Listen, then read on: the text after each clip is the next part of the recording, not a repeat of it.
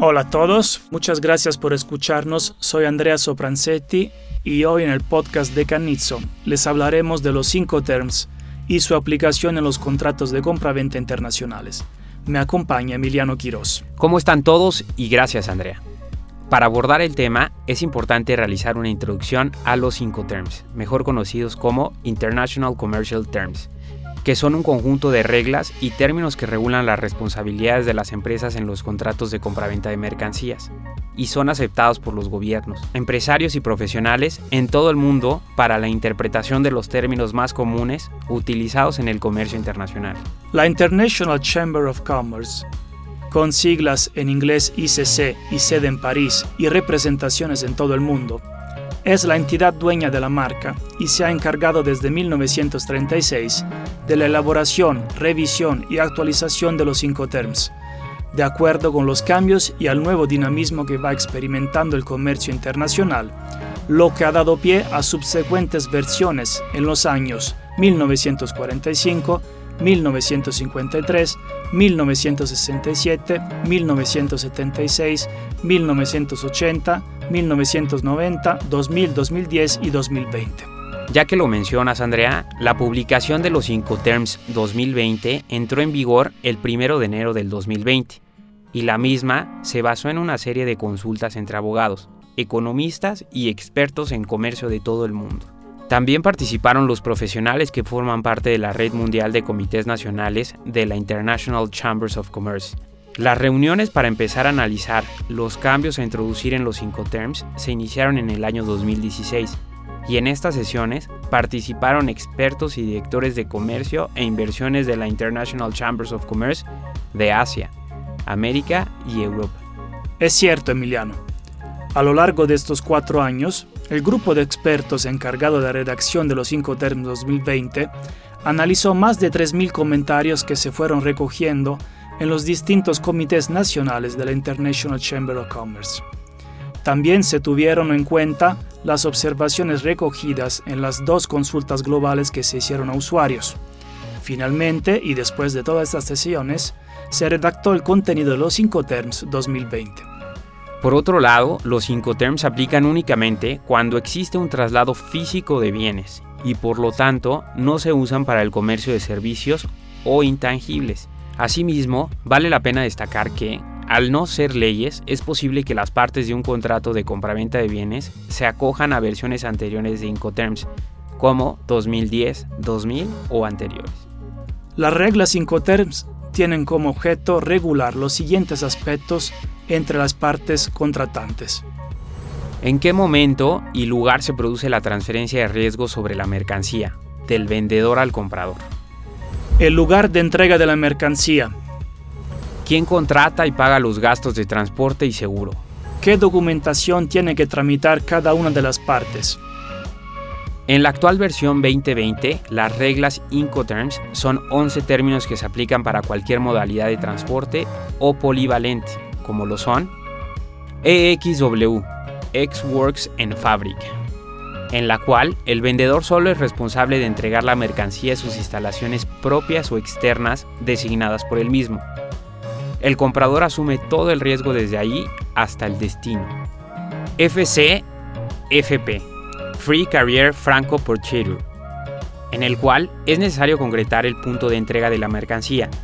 Si el mismo es en las instalaciones del vendedor, la mercancía se entrega con su carga en los medios de transporte dispuestos por el comprador. Si el lugar designado es otro, la mercancía se entrega cuando está preparada para la descarga sobre los medios de transporte del vendedor en el punto acordado. El riesgo se transmite con la entrega de la mercancía. CPT, Carriage Pay to o transporte pagado hasta, en el cual el vendedor paga el transporte hasta el destino acordado, pero entrega la mercancía al comprador con la transmisión de riesgo, poniéndola en poder del porteador contratado por dicho vendedor. CIP, Carriage and Insurance Paid to o transporte pagado hasta, en el cual el vendedor paga el transporte hasta el destino acordado, pero entrega la mercancía al comprador con transmisión de riesgo, poniéndola en el poder del porteador contratado por dicho vendedor. Este Incoterm exige al vendedor que contrate una cobertura de seguro en las condiciones de la ICCA o similar. DAP, Delivered at Place, o entrega en el lugar de destino convenido. En este Incoterm, el vendedor entrega la mercancía con transmisión del riesgo, cuando ésta se pone a disposición del comprador en los medios de transporte preparados para la descarga en el lugar de destino acordado. DPU, Delivered at Place Unloaded, o mercancía entregada y descargada. En este Incoterm, el vendedor entrega la mercancía con transmisión del riesgo cuando está una vez descargada de los medios de transporte. Se pone a su disposición del comprador en el lugar de destino acordado.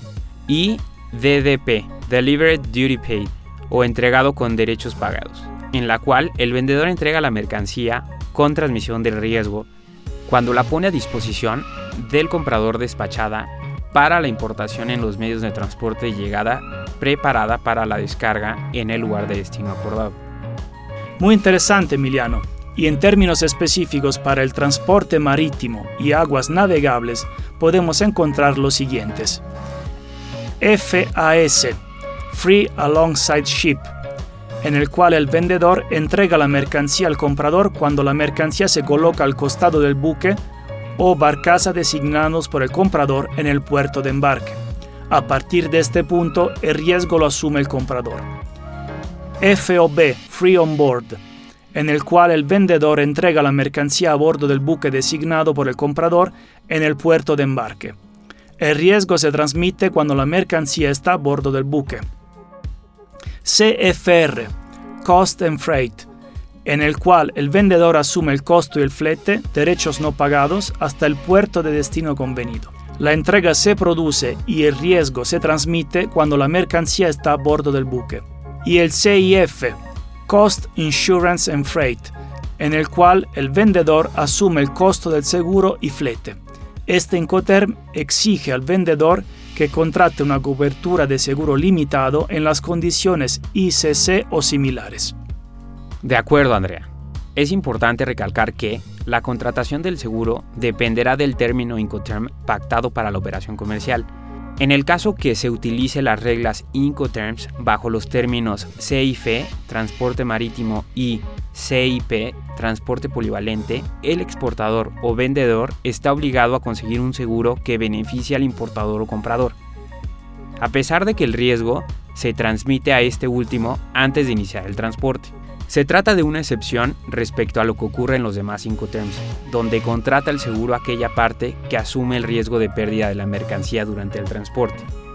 En cuanto a las coberturas más comunes que figuran en las pólizas, podemos encontrar estas coberturas básicas, accidentes, como lo son vuelcos, hundimientos o descarrilamientos, avería, varada, colisiones, pérdida, robo, entre otros. En estos casos, también se cubre el importe de los gastos en salvamentos de la mercancía. Para coberturas más específicas, se utilizan como modelo cláusulas creadas para casos más concretos. Las más destacadas internacionalmente son la Institute Cargo Clauses, elaboradas para el Instituto de Aseguradores de Londres. Las más utilizadas son ICC tipo A, que son coberturas a todo riesgo de pérdidas o daños con algunas excepciones como las producidas por desgaste, embalaje inadecuado, demoras, insolvencias o por guerras o huelgas, sobre las que se puede hacer una cobertura adicional. ICC tipo B, las cuales se enfocan en riesgos relacionados con incendios, explosiones, colisiones, abordajes, vuelcos, averías, pérdidas de valor por acciones de olas en carga y descarga, pérdidas durante el transporte y tienen las mismas excepciones que las anteriores. E, ICC tipo C, mismas que tienen características similares a la ICC tipo B, aunque con menores coberturas. Se excluyen, por ejemplo, las pérdidas producidas por entradas de agua durante la carga y descarga o por pérdidas o extravío de la mercancía. Y vale la pena mencionar, Emiliano, que el seguro contratado conforme a las reglas Incoterms CIF y CIP debe otorgar una cobertura mínima. El seguro mínimo cubrirá el precio previsto en el contrato más un 10%, es decir, 110%, y se constituirá en la moneda del contrato. Por lo que se refiere al despacho aduanero, en los cinco terms EXW, FCA, FAS, FOB, ZPT, CIF y CIP, en los que el riesgo de transporte se transmite en origen. La responsabilidad en el despacho de tránsito lo asume el comprador. En los Incoterms DAP, DPU y DDP, en los que el riesgo se transmite en destino, la responsabilidad del despacho de tránsito la tiene el vendedor. Este cambio es importante para compraventas internacionales en las que la mercancía tiene que atravesar aduanas de países complejos antes de llegar a la aduana del país de importación. En virtud de lo hasta aquí comentado, los cinco terms son reglas de amplio uso en el ámbito de la contratación entre partes que pertenecen a distintos países. De acuerdo, Andrea. Otro punto relevante son los Incoterms y la Convención de las Naciones Unidas sobre los contratos de compraventa internacional de mercaderías de 1980, el cual es un tratado constituido en derecho internacional uniforme para operaciones de compraventa, preparado por la Comisión de las Naciones Unidas para el Derecho Mercantil Internacional y adoptado por una conferencia diplomática que se llevó a cabo en Viena el 11 de abril de 1980. Dicha convención ha sido firmada actualmente por 95 países y se divide en cuatro partes.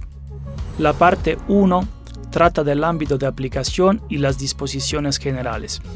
La parte 2 contiene las normas que rigen la formación de contratos de compraventa internacional de mercancías la parte 3 se refiere a los derechos y obligaciones sustantivos de comprador y vendedor derivados del contrato.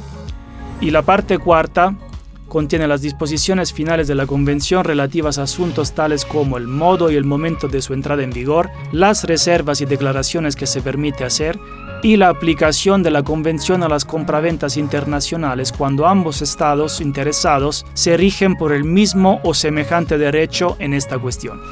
Algunas de las disposiciones más importantes contenidas en la Convención son el ámbito de aplicación, disposición contenida en el artículo 1, el cual señala que la Convención será aplicable a los contratos de compraventa de mercancías entre partes que tengan sus establecimientos en estados diferentes, cuando esos estados sean estados contratantes o cuando las normas de derecho internacional privado prevean la aplicación de la ley de un estado contratante. Restricciones mismas que se encuentran reguladas por el artículo 2, el cual contiene una lista de tipos de compraventa que se excluyen de la Convención, ya sea por la finalidad de la compraventa, la compra de mercancías para el uso personal, familiar o doméstico, la naturaleza de la compraventa, ventas efectuadas por medio de una subasta o por mandato judicial o la naturaleza de las mercancías, acciones y otros valores bursátiles, certificados de inversión, títulos negociables, divisas, buques u otros barcos, aerodeslizadores, aeronaves o electricidad. Respecto a lo cual, el artículo 11 de la Convención dispone que no es necesario ningún acuerdo escrito para la celebración del contrato.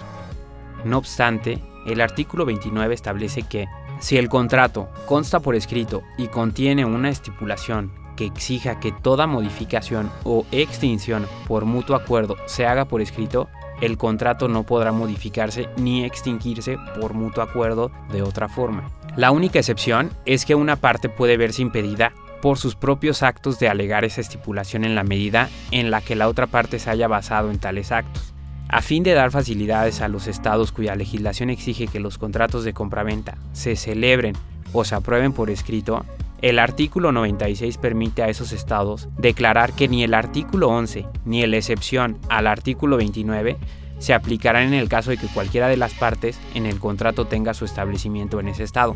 Así pues, la utilización de estos términos en las operaciones de comercio internacional determina el lugar de entrega de la mercancía, del cual depende también la determinación de quién corre los riesgos de pérdida o deterioro, así como el lugar donde los productos se reciben, circunstancias que evidentemente inciden directamente sobre el precio de las mercancías y, en consecuencia, en la base que debe tomarse en consideración para el entero de algunos gravámenes, tales como las cuotas compensatorias. De acuerdo, Andrea. Me parece que con esto hemos agotado el tema. Gracias por escucharnos. Nos despedimos. Soy Emiliano Quirós y les agradezco mucho por habernos escuchado. Yo soy Andrea Sopranzetti, fue un gusto compartir con ustedes. Si requieren mayor información, visítenos en www.canizzo.com.mx o comuníquese al 55 52 79 59 80. Gracias. El contenido de este podcast es meramente informativo y no representa una opinión legal por parte de Canitzo.